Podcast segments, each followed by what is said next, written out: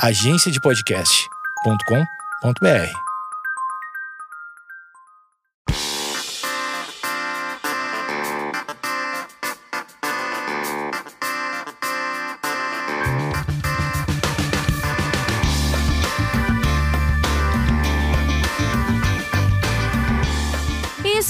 Esquizofrenóias no ar. É uma embananação que a gente nem sabe onde a gente tá, o que a gente é. O... Mas eu trouxe um especialista. E ele é um especialista em geração X, só que ele é da geração Y, então ele tá à frente. Ele viveu mais do que a gente. É um bom jeito de chamar uma pessoa de um pouco mais velho. Desculpa, Rodrigo Koala. Não, mas eu sou, eu sou da X, não sou da X, eu não sei. 65 até 81. Até 81 é X. 85 a 99. É, é nós, o Zemo. O seu legado. Cara, engraçado que a Y dura menos, né? Você viu como ela durou menos? A X É durou verdade, 20 né? anos aí, você falou de 60. É verdade, 65 a 84. Com a Y durou 3 anos, 4? É porque daí troca o milênio e daí vai ter que colocar o nome nessa galera. Porque é estranho, porque quando alguém te pergunta que ano você nasceu, quando você vai, vai no, no- Tem alguma coisa pra preencher na internet, daí você vai muito pra trás, né? Porque você vê que as pessoas de 2012 já são adultas. É uma coisa estranha. É, sempre tem algum cadastro, eu vou procurar minha data de nascimento, eu também vou muito pra Tá trás, muito assim. trás. Cara, e, eu, e outro dia eu fiz o teste, falei, deixa eu ver até onde vai. Hum. Muito mais pra trás ainda. Eu, tá, me senti um pouco melhor de não ter nascido em 1912 ou 13, mas, pô, a gente tá indo muito pra trás na hora de. A gente tá indo muito pra trás. E daí, esses tempos vieram com o negócio de cringe, deixou. Você ficou, digamos, preocupado ou ficou chateado com esse negócio do cringe? Eu- Porque eu fiquei, eu fiquei. Cara, eu eu demorei pra saber até o que era, porque eu tava tão, tipo, desligado desse negócio, assim, do cringe, que aí eu fui, quando eu vi o que era, eu fui dar uma estudada, eu falei, pô, a galera ainda tá falando errado, né? Quando o Brasil tudo, tudo é deturpado, o certo era cringe-worthy, que é, tipo, uma coisa que te dá uma vergonha alheia. Só que o Brasil Já comprimiu, só é uma palavra, é um termo. já comprimiu pra cringe. Mas eu, eu, eu admito que eu fiquei um pouco Na chocada. nossa vida vai mudando, né? Vai. Tinha coisas Ai. que eram cringe, deixam de ser, aí outras coisas passam a ser cringe. É, eu acho que quando eu li a, a definição do cringe, a única coisa que eu abandonei foi a calça skinny. Então me perdoem. Me perdoe, Rodrigo Tavares, né? Um dos Precursores da calça skinny no Brasil. tinha que ser o calção skinny, né? Eu nunca tive essa vontade, eu sempre usei calça, calça larga, porque eu sempre gostei de skate, então sempre Então você é atual, você nunca foi, nunca foi cringe no quesito calça. Na verdade, eu tô sempre desatualizado. Eu tô sempre nos anos 90, assim. É, eu gostei. Você me mandou alguma coisa sobre grunge e eu, e eu, me, eu, eu me considero uma grunge fora de época. Vocês consideram grunge fora de época? Sim, total. Tipo, eu acho que vem não só grunge musicalmente falando, mas todo aquele lance do do it yourself que é relacionado ao punk e ao jeito de se vestir de forma desleixada e aquele certo niilismo de não acreditar em nada, tipo que tudo tá uma, sabe assim, a, a desesperança da geração X. Eu acho que ela meio existe em mim até hoje, assim, sabe? Eu não eu não sou aquela pessoa mega good vibes Aquela pessoa que acha que o Brasil vai dar certo. Você nunca achou que o Brasil ia dar certo. gratiluz, de Nada. ai, gratidão, good vibe. Bah, meu, eu não sei nem se pode falar palavrão, pode? Claro que pode. Eu odeio esses negócios tipo assim de gratidão, ai, luz, bater palma pro sol no arpoador no final do dia. Tipo, pra mim tinha que passar uma metralhadora derrubando todo mundo. Assim, uma minoria tão pequena da sociedade, assim, que pode se dar o luxo de ficar ali batendo palma, enquanto uma galera tá morrendo de fome, enquanto Sim. uma galera tá recebendo uma miséria ou morrendo de frio. Tipo, que eu acho que a gratidão não é bater palma para sol, não, cara. A gratidão é você fazer tipo o Padre Júlio, que vai lá entregar marmita para pessoa que morador de rua.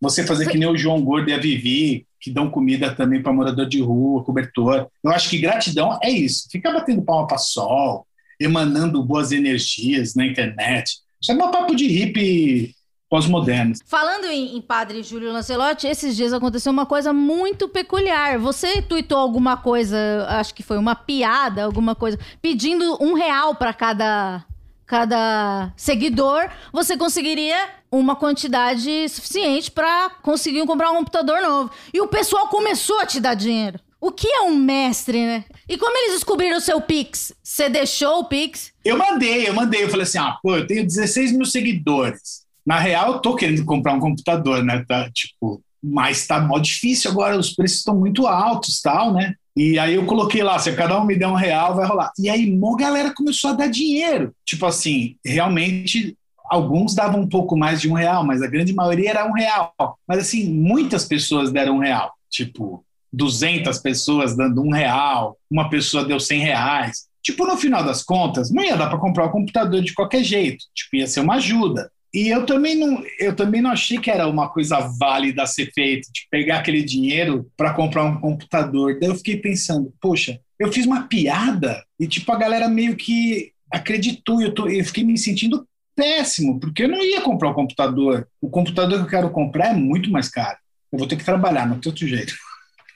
Aí eu falei, cara, o que, que eu faço? Como que eu vou devolver esse dinheiro para as pessoas? Aí eu falei, poxa, já sei, eu vou fazer uma doação para o Padre Júlio, que acho que é legal, e aí todo mundo vai ficar feliz, tal, vai saber que o dinheiro foi bem empregado, e Sim. eu me sinto menos culpado da galera ter acreditado na pegadinha.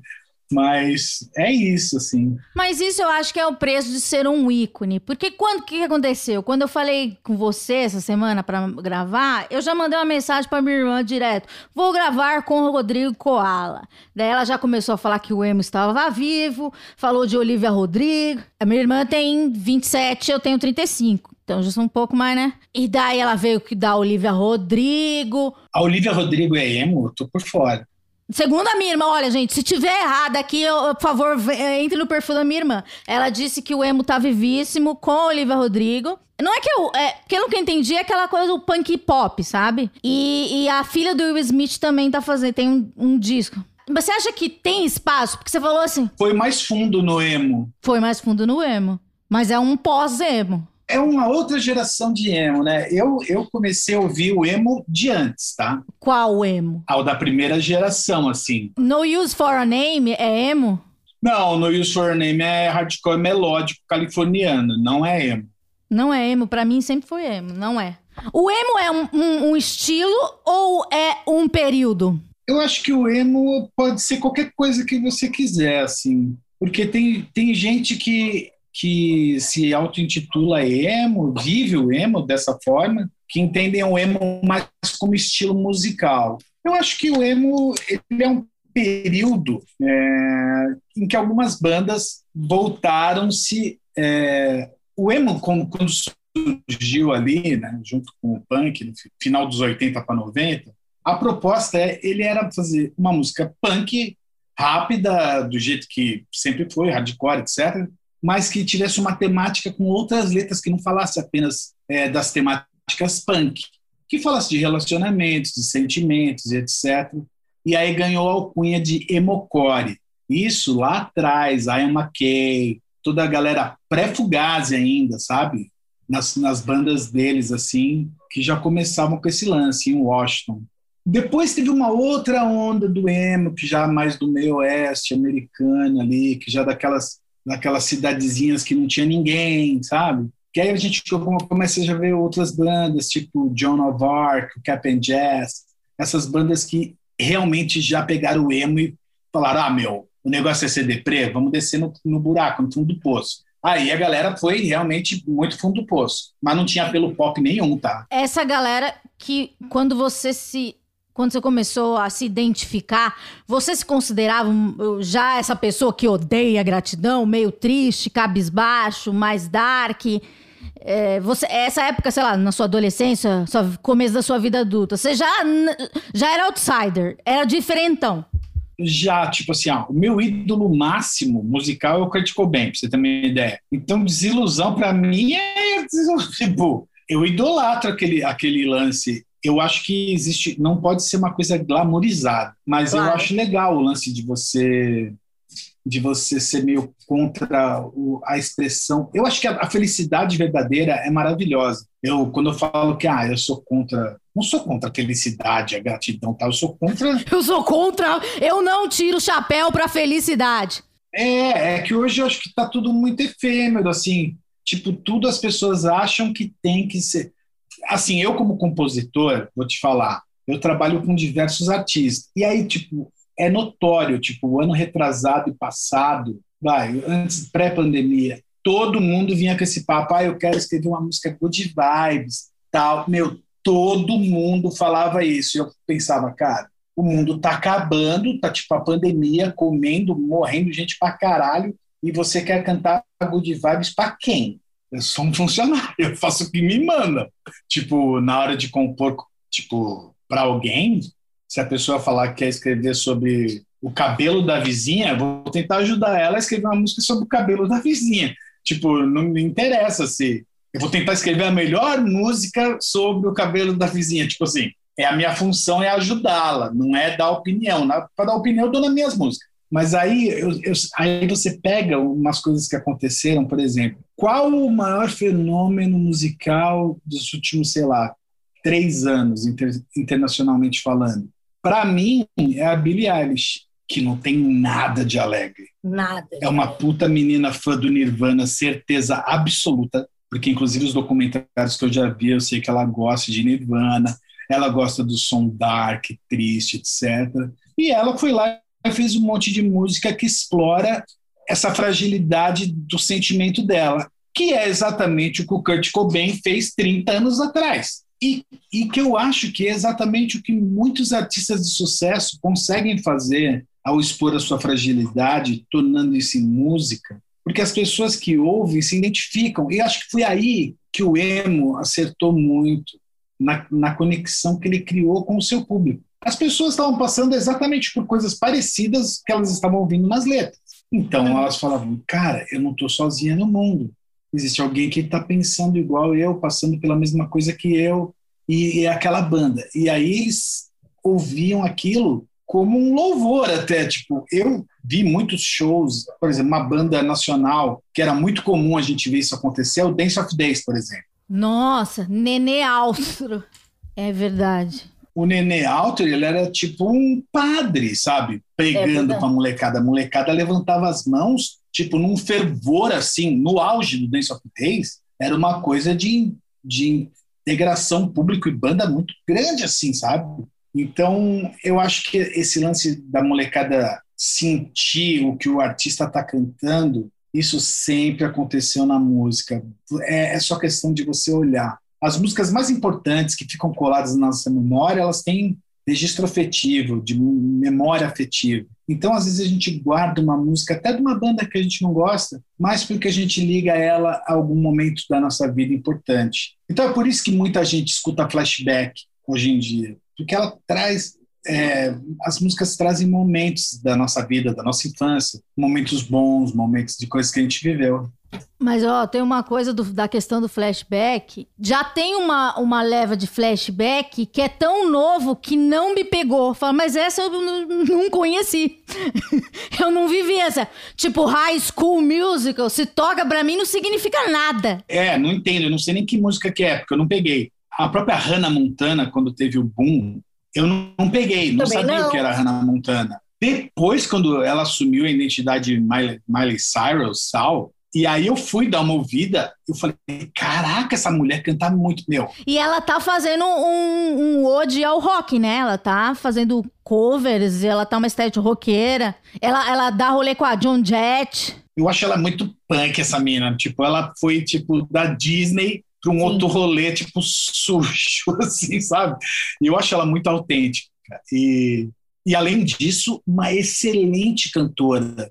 Eu vejo os vídeos dela ao vivo, assim, só para vê-la cantar e fico admirado como ela canta bem. E aí eu acho que aí extrapola, eu acho que entra aquele lance, pô, ela consegue ser uma artista de verdade. Caso que muita gente não consegue, muita gente é muito boa no, no estúdio e ao vivo não é a mesma coisa. Mas ela, puta, ela representa demais, assim. Mas a estética dela quanto Hannah Montana não me atraía em nada. Nada. E o seriado também, né? Uma coisa meio infantiloide. É, eu não sabia nem o que era, eu só sabia que era um lance meio da Disney, assim. Mas então, se, se eu for na festa de flashback e tocar Hannah Montana, eu não vou entender. A, as pessoas levantando o braço, dizendo, ai, minha música da minha época. Outra coisa que eu não. Que, até a minha irmã viveu, eu achava muito estranho. É aquele Glee. Não entendo, nunca entendi. Mas é uma coisa que aconteceu que, que emocionou um pessoal. Anos atrás Você- eu fui numa festa que tocava uns flashback e os flashbacks estão ficando cada vez mais novos, Amanda. Tipo assim, música de 10 anos atrás, 5 anos atrás,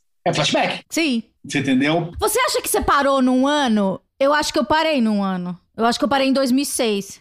Ah, não. se eu for para falar que parei, parei antes. Parei em 99, 2000.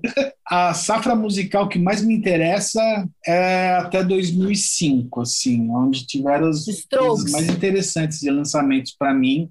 E é lógico, tem muita coisa boa atualmente. Eu já eu já estava meio out de Strokes, assim. Já? Eu já, eu já tinha uma birra, tinha uma birra com Strokes. Uma birra com isso. Ah, o cara é filho Sim, do dono da não sei o que, Models, É. tipo, ri- riquinho, drogadinho, pau no cu. E bonito, né? Que ele era bem gato. É, bem gato e tal, fazendo mega sucesso, mas eu tinha um bode dessa galera muito. Ah, eles são muito famosinho, hype, eu já não quero. Aí eu já, já desconsiderava. Eu acho isso mega burro hoje. Mas isso eu acho que faz parte da juventude, né? Isso vem muito do grunge. Eu descobri, eu que trouxe o Nirvana pro Brasil. Você faz, você pensa assim? Quando eu estava no colégio, eu ia pro colégio com uma camiseta do Nirvana, feita com a mão, que eu pintei, né? Porque eu não tinha camiseta do Nirvana. E no ano seguinte, eu lembro que o colégio inteiro estava com a camiseta do Nirvana. Tipo assim, foi uma coisa muito rápida, mas eu tive sorte de ter conhecido um pouco antes, porque eu frequentava espaços alternativos de música em São Paulo desde os meus 14 anos, 15 anos. Então, eu andava com o pessoal mais velho que me apresentava as músicas que estavam rolando lá fora já. Daí o pessoal começou a gostar do Nirvana, você come... foi pro Alice in Chains, foi pro Mudhoney. Então, o Alice in Chains nessa época, olha que engraçado, era metal pra mim, não era grunge. Mas até hoje eu acho meio metal, não é? Então, eu nunca achei o Alice in Chains grunge, embora várias pessoas falem que é grunge. É porque tem é aquela coisa, né, que eu te perguntei do emo, se é um, é um espaço ou é um período. Porque daí, sei lá, Seattle é grunge, mesmo que não pareça. Todo mundo que apareceu em Seattle naquela época é grunge. Aí a gente vai ter uma briga muito boa, porque tem muita banda diferente que apareceu naquela época. Mas é óbvio, tinha algumas que a estética se combinavam e, e não fizeram tanto sucesso. O caso do Mudhoney mesmo, que você citou. Não é uma banda que fez tanto sucesso aqui no Brasil. Mas eles abriram pro Pearl Jam aqui no Brasil. Mas então, ao meu ver, o Pearl Jam é menos importante que o Mudhoney pro grunge. Mas o Ed Vedder é mais gato. O Pearl Jam pode ser mais importante comercialmente. Sim. Ele pode ser mais gato, a música é mais acessível, etc e tal. Mas pro movimento, o Mudhoney, poxa, Tem até aquela banda que o Kurt cita no acústico, Meat Puppets. o Meat Puppets é uma outra banda também, muito boa. Aquele, o Nirvana fazia cover, etc. Tem o Screaming Trees, que também é da me- mesma Sim. época. Tipo, o Mark Lanigan, que é um baita vocalista. É, nessa mesma época a gente tem o Africa Wigs, que é uma outra banda que eu puta, acho muito boa, o Ted. É, tem uma, uma geração grunge muito boa que ficou menos conhecida, tirando, sei lá, o Soundgarden, ficou muito famoso, e depois ficou muito famoso também Temple of the Dog, Nossa, horrível. com o Chris Cornell, Todos os ovos na boca.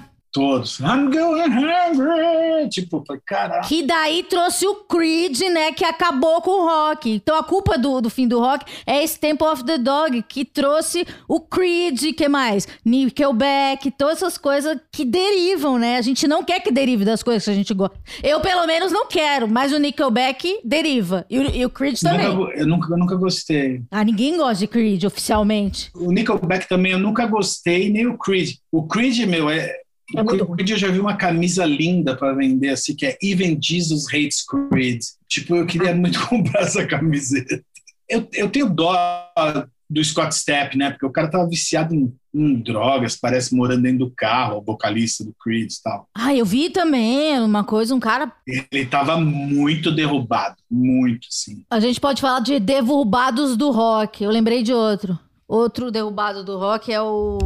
Aquele menino que é lindo. Meu Deus, do Silverchair. Meu Deus, como ele chama? Desgraçado também, magrelinho. É, ele tem anorexia, tinha anorexia. É, ele é bonito de verdade, esse menino. Daniel Jones.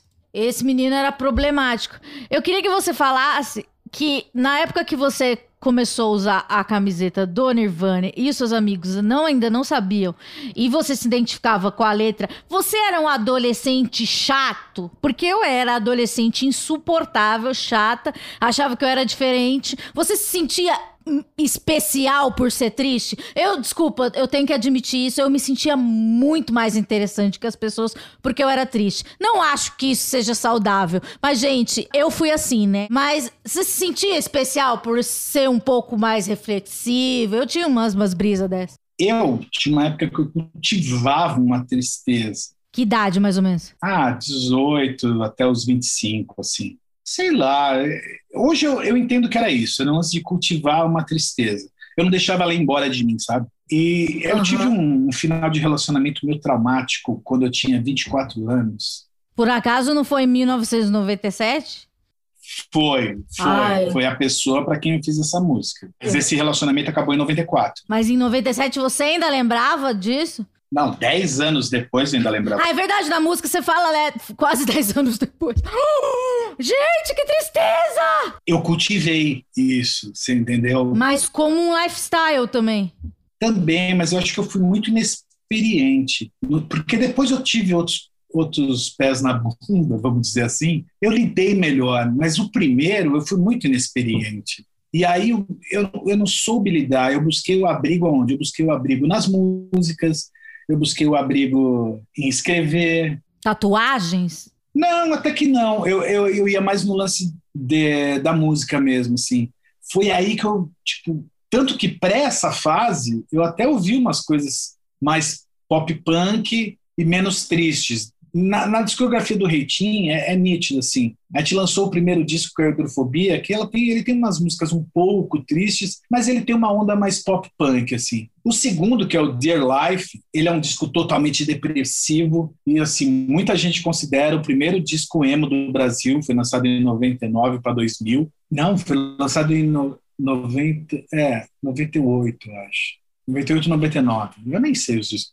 Mas, assim, ele, a gente começou fazer uma música sem saber que era emo. Então, tipo assim, a gente só foi triste pra caralho e buscou as referências de coisas que a gente ouvia que não tinha nada a ver uma coisa com outra. Mas os seus amigos de banda, eles tinham essa vibe triste? Ou, ou vou falar, ah, não, vou cantar qualquer a coisa que o Koala quiser, a gente gosta das coisas que ele escreve? É, o lance é o seguinte, eu era o compositor, sempre é. fui. Então, assim, na temática letra e canção, eu levava as coisas prontas. O meu bater era do Japinha nessa época. O Japinha é, é a antítese da, da, da tristeza. Um cara festeiro.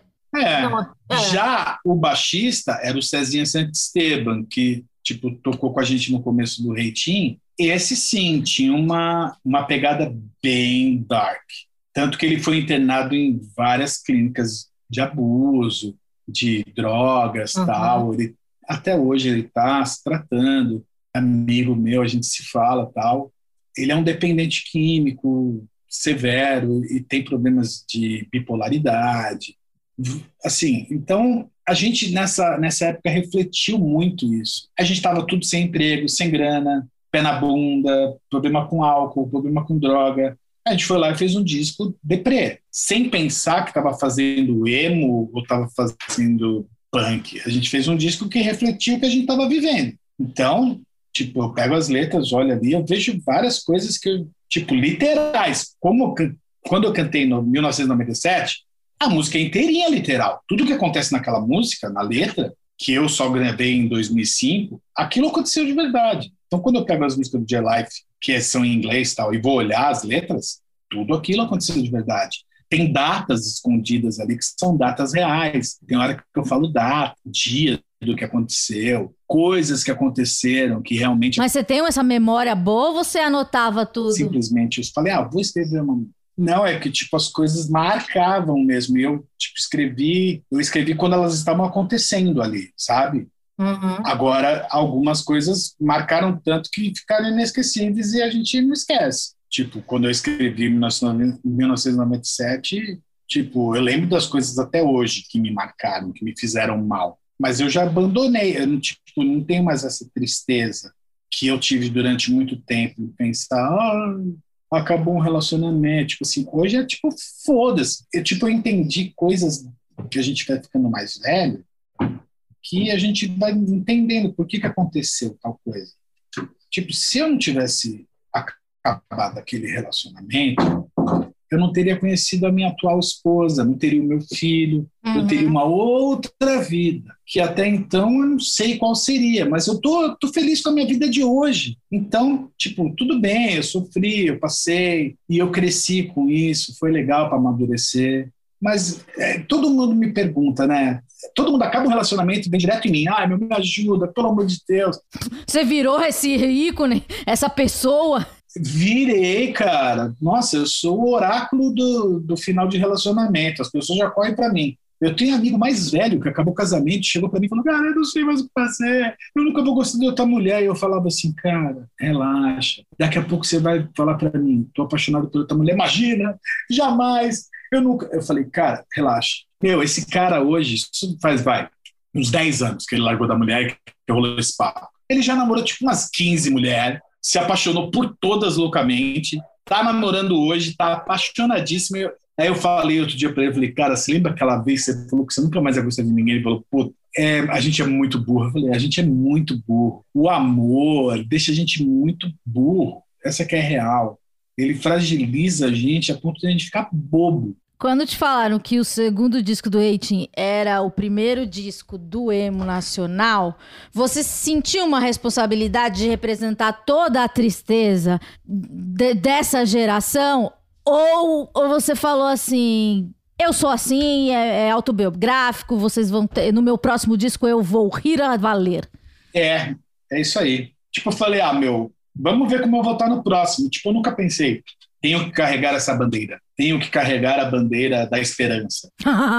Nenhuma bandeira. Tipo assim, não quero nem que ninguém se afunde e nem que ninguém se mate e nem que ninguém seja mega esperançoso. Eu quero que as pessoas ouçam as músicas e, e sintam uma conexão com o que está sendo cantado naquela, naquele momento. Tipo, eu hoje não me considero uma pessoa muito mais positiva do que negativa, mas eu não sou um positivo Uhul. chato que fica ah, meu, tá tudo bem, meu, muito da hora, todo mundo tá acabando, mas vai ficar da hora. Não, não é isso. Tipo, saber reconhecer que tem momentos que são difíceis e tem momentos que a gente sabe que vão melhorar, é só ter um pouco de paciência. Tem coisas que, que são insuperáveis, eu acho que aí reside tristeza de verdade. Pessoas que têm doenças sérias, é, pessoas que têm parentes com umas doenças sérias, terminal, coisas assim, acho que são muito, muito difíceis de lidar. Agora, fim de relacionamento, esse tipo de coisa, por mais dolorido que seja, é, são ocorrências do dia a dia, sabe? Você não pode se entregar uma depressão porque uma mulher te largou, sabe? Porque o amor ele vai mutando também. Você quer estar com alguém que não gosta de você? Tipo, vamos supor, a pessoa acabou de te largar. Qual que seria a solução? Ela voltar para você agora. Ah, é tudo que eu queria mesmo ela não gostando de você, era tudo que você queria, era isso? Tipo, será que não acabou o lance? É, não é motivo para você ir embora, seguir em frente? É muito mais fácil. Vai procurar outra pessoa. Acabou. Liga o Tinder. Insiste em ficar preso. Ah, mas eu não tinha Tinder. Se eu tivesse Tinder na minha época, talvez tinha sido mais fácil. Mas você era um rockstar. Ah, eu era, só que você entende? olha para mim uma coisa eu, anos depois, conversando com várias pessoas, meu, eu conversei outro dia com o Bezzi, né? E ele falou para mim, cara, você era muito rockstar, você não tá ligado. As menininhas todas queriam ficar com você. E eu falava, mas, mas elas não falavam para mim. Eu não sabia. Eu, tipo, eu, eu sempre fui muito introspectivo. Eu vou ter que te perguntar qual é o seu signo, mesmo que você não acredite. Qual é o seu signo? Eu sou de Capricórnio. Não é a pessoa mais romântica. Não é para ser essa sensibilidade toda. É, mas eu tenho o meu ascendente é câncer. Aí sim, aí tem, diz, o meu também é câncer. Aí traz o sofrimento, traz a mágoa, o ancor, aquilo de saber as datas. Isso é câncer. Porque aquela coisa da vingança. Você, você quando você escrevia essa, esse tipo de letra, você queria que a pessoa entendesse? Que chegasse na pessoa ou não era uma pretensão? Então, chegou. E aí? E daí foi um papo muito louco, porque essa pessoa, ela casou de novo. Ah, Aliás, ela casou de novo não, porque ela não era casada comigo. Ela casou. Logo depois Sim. disso, ela casou. Ou seja, eu subentendi que já existia um relacionamento meio que paralelo no final do nosso relacionamento, Não. que foi muito rápido essa união. Não, não, Não, ó, eu Não não, fui corno. não. Mas ela não sabia que você ia se tornar o maior captador, não sei, de ECAD brasileiro. Se eu, se eu, a gente procu- procura aí Rodrigo, é, Rodrigo Koala, ele, Leandro Learte, esse é o top 3 do Brasil. É, é Rodrigo Koala, Leandro Learte. Eu não devo estar nem no top 100, Não. certeza absoluta. Mas daí, isso que eu queria entender, essa virada da pessoa que só escrevia das tristezas em primeira pessoa, como é que consegue escrever coisa de gratiluz de uma pessoa, de uma coisa que nem acredita, pra uma pessoa que talvez nem goste? Se diz como trabalho, É, como é que isso se tornou um trabalho, assim, mais mecânico? é tipo assim, imagina que você desenhe bem, mas só que você gosta de desenhar mangá, para você. Uhum. mas você sabe desenhar. Então, se alguém te pedir, pô, me faz uma história em quadrinhos, mas eu não quero que seja no estilo mangá, você vai ter muito mais facilidade para desenhar do que uma pessoa que não desenha nada, né? Uhum. Então, assim, a gente tem a facilidade para compor, e eu sempre digo que a composição a gente aprende muito mais o que não fazer do que o que fazer. Porque o que fazer vai um pouco de inspiração e do que a música pedir na hora. Mas o que não fazer, a gente já errou tantas vezes que a gente fala, pô, isso aqui eu não vou fazer de novo, porque essa aqui é errado. Então, a bagagem que a gente acumula compondo é muito mais de saber o que não errar. Porque às vezes a gente se admira compondo uma coisa e fala, cara, eu pensei isso, muito louco. Nunca pensei que eu ia fazer um negócio desse. Em compensação, também, às vezes a gente se admira e fala, nossa, eu pensei de novo nessa mesma ideia merda que eu já errei 20 anos atrás. Porque só que a gente agora consegue detectar, hum, essa ideia é péssima. E a gente já tira ela da frente. Quando a galera está começando a compor, a- aí você fala pro cara, escreve o que vier na sua cabeça, o seu coração. O cara escreve merda pra cacete. Porque ele não filtra, entendeu? Tem que filtrar, tem que saber analisar. E principalmente em português, que é uma língua, eu acho uma língua muito mais difícil para compor do que em inglês, pela questão métrica, das sílabas, tudo. Os próprios fonemas, foneticamente mais difícil. A pessoa, para escrever uma coisa muito ruim em português, é muito fácil. Eu já tenho uma tendência a não gostar muito de música em português, embora escreva música em português hoje. Então, para eu gostar de algo em português, pô, o cara tem que mandar uma letra que, que me conquiste, entendeu? Se for uma letra meio na trave, eu já não vou ouvir com aquele tesão. Então, é uma coisa, é uma, uma coisa que a gente aprende com o tempo, assim, né?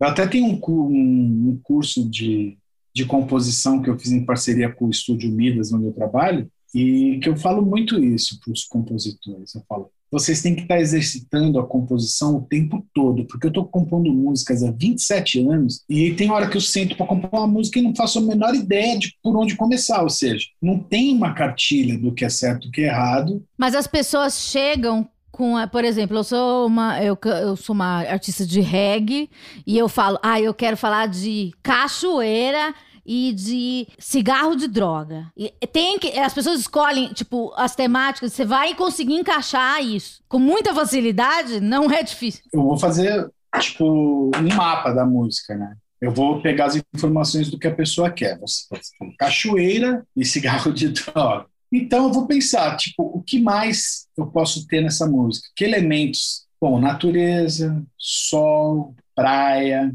brisa, Aham. evento, é, liberdade. Eu começo a juntar tudo. Então eu faço um mapa de palavras que eu posso usar Sim. se eu precisar. E aí eu busco também sinônimos para essas palavras, faço um mapa delas e começo a pensar no. é, converso com a pessoa para entender o que, que ela quer contar. Ah, ela quer contar que estava de boa, num dia legal, que aquele dia era o melhor dia da vida dela, porque ela lembrou de alguém. Pô, então como que a gente vai falar isso? De uma maneira que não seja boba.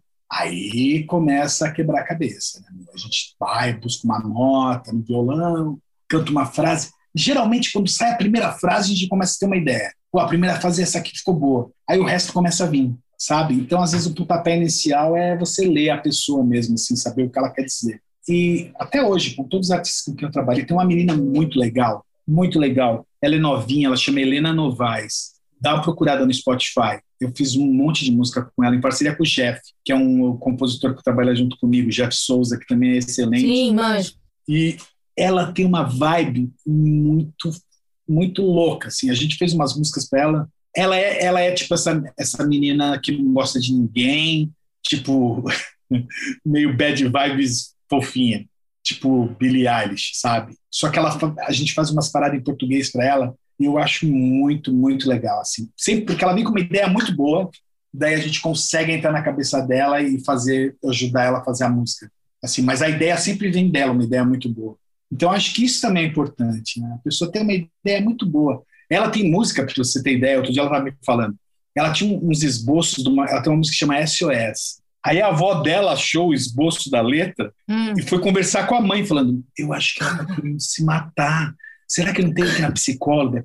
Aí ela falou: Não, vó, esse é o esboço da letra da minha música. Porque a letra era uma coisa meio deprê, meio suicida. Me salva, estou no fundo do poço sabe? Então a avó achou a letra e achou que era um bilhete de pedido de socorro. E os seus familiares e entes, entes queridos e amigos, eles ficavam preocupados com as suas letras? Então, eu, eu não expunha muito, né? Como? 1997, eu sei que em novembro, você ainda lembra, era fim de ano, eu sei tudo da sua vida. Tudo bem, mas aí quando, quando rolou essa parada, é, tipo, os meus familiares, tipo, sacaram que era um lance de exorcismo, assim, tipo, ó, ah, ele fez para tirar da frente mesmo, exorcizou. E eu já tava bem, eu tá. tava bem desse lance.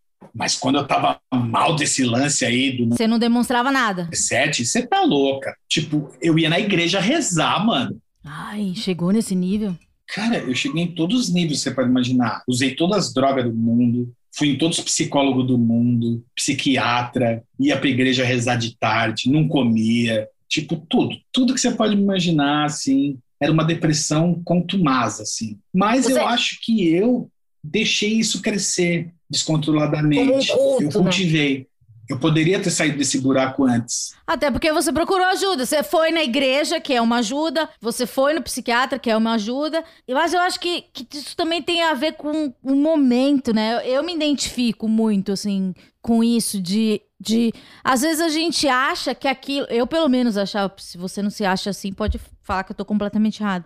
Mas a gente acha que toda aquela tristeza faz parte da nossa personalidade. Se você perder isso, você vai ser outra pessoa. Eu lembro, eu, o meu próprio psiquiatra é, disse que nas anotações dele, ele disse que eu era uma outra pessoa, porque eu não gostava de pessoas que eram alegres. Que eu falava assim, não, que ele falava, não, vamos, vamos trocar a medicação, porque você vai se sentir um pouco melhor. Daí eu não queria, porque é, aquilo era eu na minha cabeça. Mas existe temperamento e existe também a doença. Em que momento você associou que ou alguém te falou, poxa, talvez você precise realmente de ajuda profissional? Ah, eu tive umas crises de ansiedades bem fortes, que aí eu é, depois, mais tarde, fui saber que era síndrome do pânico, né?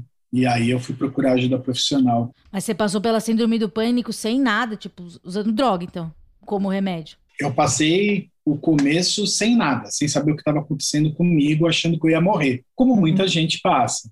Chegava para o hospital três vezes por semana, chegava lá, fazia todos os exames, não tinha nada. Isso é estranho, né?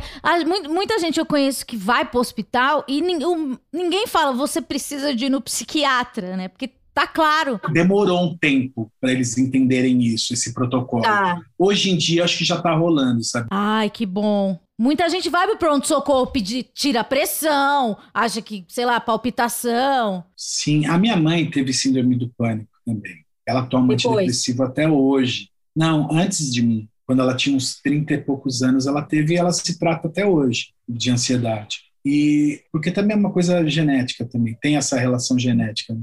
E ela me contou que na época dela era muito pior, porque ela, ela falou que chegou aí em médico, que virou para ela e falou assim: vai lavar uma louça que passa, sabe? tipo, a medicina era muito mais obra, Uhum. anos 70 e 80. Tipo, não existia essa inclusão as doenças psicológicas, psiquiátricas, assim, como. Hoje acho que existe um pouco mais. Mesmo assim, eu acho que a gente ainda está longe de experimentar uma é, aquela inclusão total do tipo eu acho que tem muita gente sofrendo sem saber o que tem Não sabe dar o nome, né?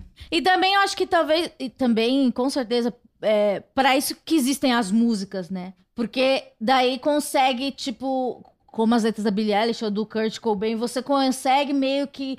Você vê que é um pedido de socorro. é, o problema é que quando eu tive as minhas crises eu já estava no limite do álcool e da droga Não era remédio para você. é já não era mais remédio você entendeu eu já estava bebendo no meu máximo usando tudo que eu podia no meu máximo e isso me fazia mais mal ainda então eu tive que desacelerar a droga Primeiro problema que você realmente falou, admitiu, né? Eu tenho problema com droga. Sim, eu parei de usar drogas e eu parei cold turkey e parei assim. Parei. Tipo, parei de um dia pro outro, parei. Não teve? Sentiu falta? Usei umas vezes depois, um camarim aqui, outro ali, com algum amigo, mas assim, nunca teve uma recaída de falar, vou voltar com tudo. Nunca. Nunca, sabe?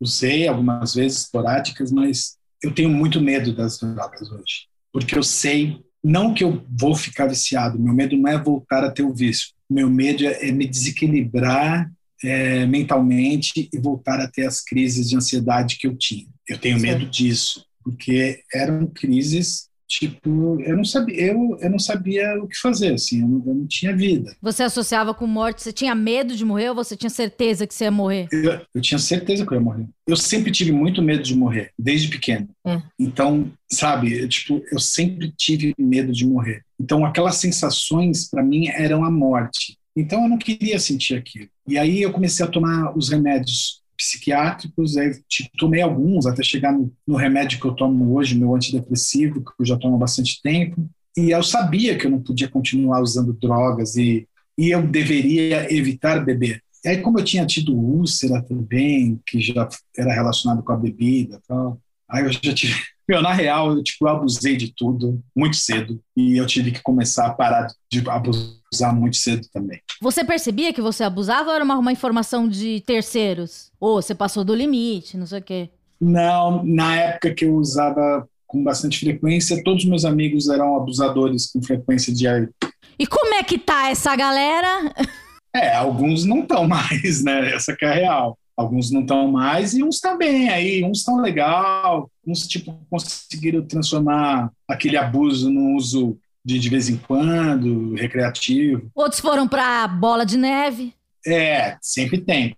Eu passei por um momento muito decisivo assim do, do uso de droga no Brasil, que foi a chegada do crack. Caralho. Que ano foi isso? É, tipo, no final dos anos 80 ali, sabe? Para mim, que eu vi. Tá. Antes da chegada do crack, o mais louco que dava para você ficar com essas drogas químicas, sem ser o LSD, etc., era você tomar um baque, que é tomar na veia, uma cocaína na veia, com água. Tá. Né? Tinha, gente, tinha gente que tomava baque de cocaína com uísque, pra você ter ideia. Tipo, eu cheguei a ver nego fazer isso, quase morrer. Gente. Eu tinha amigos que, tipo, cheiravam, cheiravam, cheiravam, cheiravam. Chegava um dia que cheirar não era mais suficiente. E aí tinha, tinha uma pessoa lá onde eu morava que já era usuário de, de cocaína injetável. Uhum. E aí essa pessoa acabou influenciando alguns outros amigos meus a injetarem cocaína. Então, esses alguns amigos meus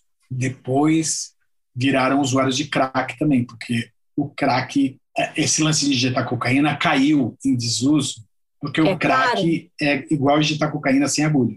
Ah. Não, tipo, é a mesma sensação de injetar, só que sem a agulha. E como teve todo o lance da AIDS, da hepatite, Aham. etc., transmitido por agulha, muitos usuários migraram das agulhas para o crack, porque eles tinham o barato parecido, só que sem o o problema das agulhas. Daí você falou, acho que a galera tá indo um pouco longe demais, ou você foi junto? Não, eu, não, eu, não- eu nunca cheguei a usar. Tipo, uma única vez que eu cheguei. Eu nunca tive dinheiro para comprar droga, né? Eu tinha amigos que tinham dinheiro para comprar droga. Então, eu, eu tinha um amigo que usava muita cocaína e eu, tipo, eu usava na bota dele porque a gente era os melhores amigos. E aí um dia eu cheguei na casa dele para usar, né? Porque era o habitual do dia a dia ir lá usar. E ele esse dia me recebeu com uma agulha na mão falando: "Meu, hoje a gente vai tomar, a gente não vai cheirar". E eu falei: "Puta, mas eu não tô afim de tomar na veia". Ele falou: "Ah, meu, meu mas eu, eu tô afim de tomar e eu só tenho isso aqui e essa quantidade aqui eu vou tomar. Se quiser tomar, você toma". E eu, no auge daquele, puta, quero tomar, eu não quero ficar careta, eu, eu falei, então tá, então eu vou tomar. Só que aconteceu um problema que foi ótimo para mim. É, como eu não tinha experiência em aplicar para ele. Não achou a veia? Não, eu não achei a veia dele. Então hum. ele falou assim: como, como depois que você tomar, você não vai conseguir me aplicar, eu consigo eu mesmo me aplicar, né? Então, deixa, faz o seguinte: você me aplica, e aí nessa de aplicar ele, eu furei ele algumas vezes e não conseguia acertar a veia dele. E ele foi ficando irritado, machucado, e, e, e aí ele, uma hora ele se irritou e falou: Ah, meu, vai tomar no cu. Tipo, pegou a agulha da minha mãe e jogou na privada. Hum. E aí eu falei: Tipo, porra, que foi, né, meu? Ele falou: Ah, mas não vou tomar mais essa porra. Tipo, eu não sei se sem querer eu tirei ele naquela hora do negócio, sabe? Eu sei que depois ele voltou a usar um tempo depois, mas naquele dia nem eu e nem ele usamos. Ficamos os dois caretas, porque eu, a agulha nem chegou a tocar em mim e eu ferrei ele inteiro. Mas a gente perdeu contato depois de muito tempo. É, eu sei que ele estava usuário de crack e tal. Minha mãe encontrou com ele no hospital uma vez, é, na fila do, do pronto-socorro. Falou: pô, encontrei seu amigo e tal. E ele estava com o dedo, com o osso para fora, assim, o dedo do indicador aparecendo. Ai. Como que machucou tal. Eu falei, não, mãe, ele não machucou, não. Isso aí é de segurar o, o isqueiro para acender a pedra, comeu a carne dele. Eu também não ia entender. Falei, Nossa. Mas nessa época você já sentia essas crises de ansiedade? Não, nessa época eu já estava fora das drogas. A primeira vez que eu já tive as crises de ansiedade, sim, ah. com 21, 22 anos, eu já comecei a sair fora. Então, assim, eu usava esporadicamente? Usava, mas eu não era o usuário que eu era. Até pelo medo de voltar a ter, panicar no bagulho. Aí eu virei o quê? Aí eu comecei a beber. Aí eu comecei a beber. Pensei que você ia falar, aí eu virei Hare Krishna. Não, nunca fui straight edge, Hare Krishna. Assim, eu comecei a beber muito, muito. Porque achava que o álcool era mais aceito socialmente e não ia me fazer tanto mal. Mas você tinha uma úlcera. Tive três úlceras perfuradas. Tipo, cheguei em casa um dia pós-balada, vomitando sangue, Nossa. botando sangue por todos os lados. Por cima, por baixo, por todos os lados. Você entendeu? Então você é uma pessoa que a gente precisa de, de exemplos muito impactantes para resolver dar uma chave, uma virada na chave. Eu não percebia que eu tava, tipo, me destruindo. Mas as pessoas não falam, ah, você falou que todo mundo tava junto com você, né? É, e tipo, existia. olha, eu vou falar uma coisa que é horrível, tá? Existia uma certa glamorização de ser o muito louco do rolê. Ah, meu, fulano é muito louco. Olha, ele tomou 52 latinhas. Tipo, porra, eu me achava o máximo quando eu ia pagar a comanda no, na torre do Doutor Zero. E você lembra da Torre do Doutor Zero? Você acha que você não foi, né? Ah, eu era mais fan house, Milo Garage. É, tipo, vai, fan house e tal. Tipo, teve um dia que eu fui pagar uma conta lá, a menina olhou pra mim e falou assim: Meu, você tomou 14 uísque. Mentira, impossível. Mas era o que? Era, é você, você fazia uma aposta com você. você fazia uma aposta com você mesmo? Eu fazia uma coisa, tipo, quem me conhece lembrar dessa época, sabe? Eu virava copo de uísque no meio da pista e quebrava no chão. Tipo assim, revolts, sabe? Idiota. E às vezes voava caco de vidro em alguém, mas não machucava ninguém. Tipo assim, era só. E ficava todo mundo meio assim, meio de longe, tipo, pô, aquele cara ali é meio louco, né? Mas hoje você é um pai de um lindo menino. Você tem quantos filhos? Um ou mais? Eu tenho um e vai nascer minha filhinha agora. Eu... Ai, que legal! Parabéns! E como é que é para um pai de família? Você pensa em contar tudo isso para seus filhos? Conta a parte do uísque, do amigo que queria injetar cocaína, você não achou a veia? Pretende? Vai chegar o momento de eu ter que contar várias coisas. Dá medo? Meu, eu vou te falar um negócio. Essa molecada de hoje tá muito evoluída. O meu filho tem 10 anos, tá? E ele, tipo, tem acesso à internet o tempo todo. E eu, não, eu não consigo controlar absolutamente tudo que ele vê na internet. Então, às vezes, ele me faz umas perguntas, tipo, fogem totalmente da caixinha, sabe? Tipo, pai, dois homens namoram. Aí eu explico, sim, mas por que se pode namorar um homem e uma mulher? Aí, tipo, aqui em casa a gente fala a real, a gente fala, porque o amor é livre, tipo, se dois homens quiserem namorar, tá ok, duas mulheres, tipo, a gente esse negócio. Mas aí ele falou outro dia, mas a Damares falou que menina usa rosa e meninos usam azul. Chegou nele? Chegou. Chega, chega tudo, cara. Você não tem noção, chega tudo. Seu filho tem WhatsApp? Não, ainda não, porque senão tá fudido. E como é que faz? Você, tipo, ele chega e fala assim: meu amigo tem um celular. E daí você fala pra ele: não, só quando você fizer 17 anos. Ele não me pediu ainda. Ele não tem essa, ele não tem essa, essa loucura de ter celular. O iPad ele tem. Se ele ficar sem o iPad, fudeu. Porque ele, ele tem esse lado ainda muito infantil de estar tá ali jogando joguinhos, mas ele já está começando a ter um lado de questionamento do que, que é sexo anal. Ele já me perguntou o que é sexo anal. Onde que ele viu isso? Não, porque imagina assim, ele tá vendo um vídeo desses moleque gamer. Esses moleque gamer falam assim, ah, o fulano foi dar a bunda pro amigo, é verdade. vai fazer um sexo anal. Eles falam, esses gamers falam. Aí ele deve ter falado: o que é sexo anal? Poxa, todo mundo fala que a Xuxa era um de serviço, mas a Xuxa não falava esse tipo de coisa. Poderia ter, tinha tudo aquele negócio estranho, meio sexualizado, tinha as Paquitas que era tudo loira, não sei o quê, tudo bem. Errado, errado. Mas eu acho que ela nunca chegou nesse ponto. Mas por outro lado, para muitos, tipo, pro meu filho em especial, toda pergunta que ele me faz, eu respondo. Não dá um frio na barriga? Ah, eu olho, esse dia do sexo anal foi muito engraçado porque eu estava deitado já na cama para dormir com ele, tava eu, minha esposa e ele deitado e tipo ele fez essa pergunta do nada. E aí eu olhei para ela e ela queria rir e eu falei eu não posso rir, né? Porque não é uma coisa para rir. Eu falei, eu vou falar a verdade, vou falar o que é. Falar, filho, quando um homem, uma mulher ou dois homens ou duas mulheres se amam e eles querem ter prazer, às vezes eles fazem botam, tipo, isso no ânus da. Aí ele fez assim, aonde, pai? Falei, é, na, no bumbum. Da... ele falou, no furico. Gente! Aí eu falei, é, no furico. Ele falou, tá louco, mano? Ele fez assim, sabe? Tipo, mas ele pelo menos entendeu. Eu fiquei feliz de ele ter entendido. Como eu quero que ele entenda como funciona o mundo. Eu não quero que ele seja um despreparado. Não é um lugar, meu, a realidade ela é dura, né, meu? É uma coisa que você vai ter que encarar, né? Não adianta você pintar de cor de rosa.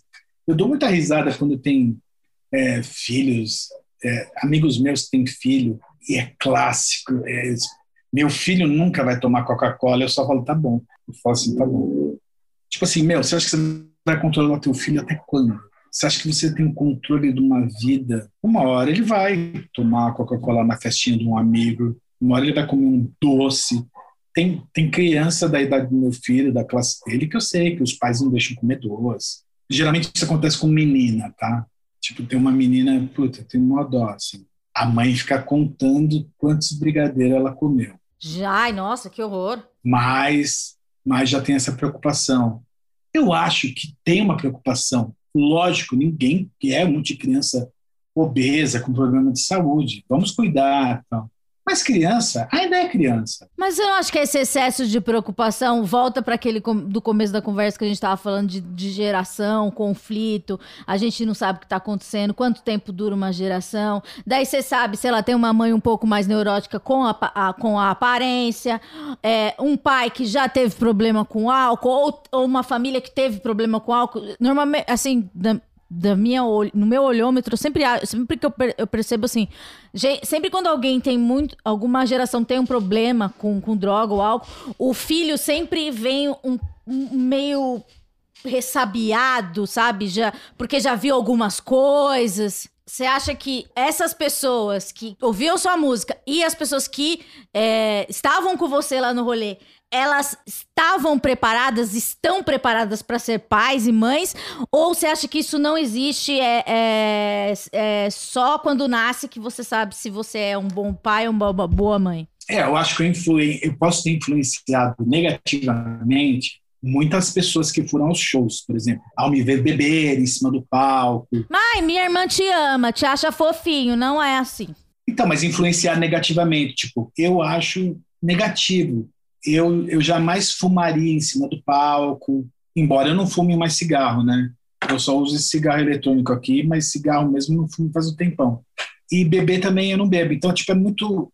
No palco, geralmente só tem água, assim. No máximo vai ter. Se eu tiver de bom humor, uma Coca-Cola. Porque eu também não tomo refrigerante. Então, é aquela coisa, né? A gente vai do 8 ao 80 e do 80 para o 8 também. E é fácil essa transformação? Eu fiz o caminho. Do Kate Richards ao Padre Marcelo. é, não diria um Padre Marcelo, né? Porque o Padre Marcelo. Se bem que o Padre Marcelo agora tá bombadá. Ele é sarado. Você viu ele? Tá fortão. Uhum. E ele também já venceu a depressão. Fiquei feliz de ver ele tá bem, tá bonitão assim, sarado em nome de Cristo. A religião é uma droga também, né? Assim, tipo... Claro, você ia lá, teve a época lá do 1997, você ia pra, pra Deus, pra tudo. Apelava. Cara, eu ia, eu ia até ser teu espírito, eu fui em tudo que você pode imaginar. Assim. Para encerrar, eu queria saber: se um cantor evangélico te pede uma letra, é possível Rodrigo Koala ser autor dessa letra? Você dá uma pesquisada, assiste a novela bíblica, dá uma ouvida no Cid Moreira narrando o rolê da Bíblia? Você já fez música de Deus? Não, não eu não fiz música evangélica, mas eu já usei a palavra Deus, mas é sempre no sentido da interjeição, assim, da ai meu Deus, sabe? Tipo, mas um louvor ainda não. Então você, cantor evangélico, está ouvindo aqui, é, o e-mail dele é, mi, é rodrigocoala.midas, sertanejo. Fala um sertanejo seu aí. Bará, bará, bará, berê, berê, berê. Ah, não, conhecido. Não, não são conhecidos. Mas eu tenho alguns sertanejos gravados. E mas cê, daí você dá uma, tem um laboratório, você ouve? Tento música eletrônica, de tudo.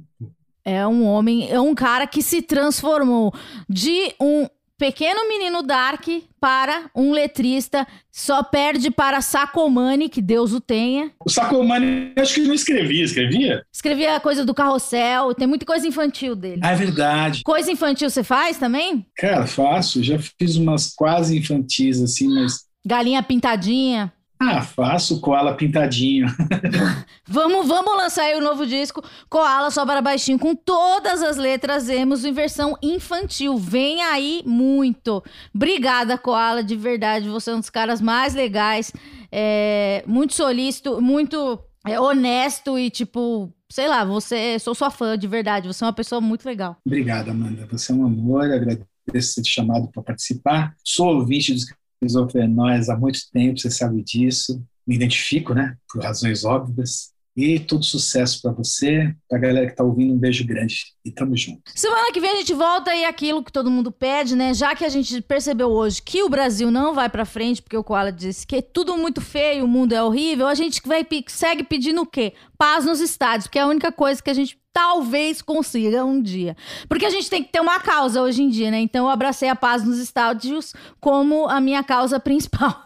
E hoje, é, se bem que agora os estádios estão voltando a lotar, então a gente tem que voltar com mais essa campanha, com mais força, eu acho. E máscara também no estádio. Máscara no estádio. E distanciamento no estádio, eu acho que vai ser a nova campanha.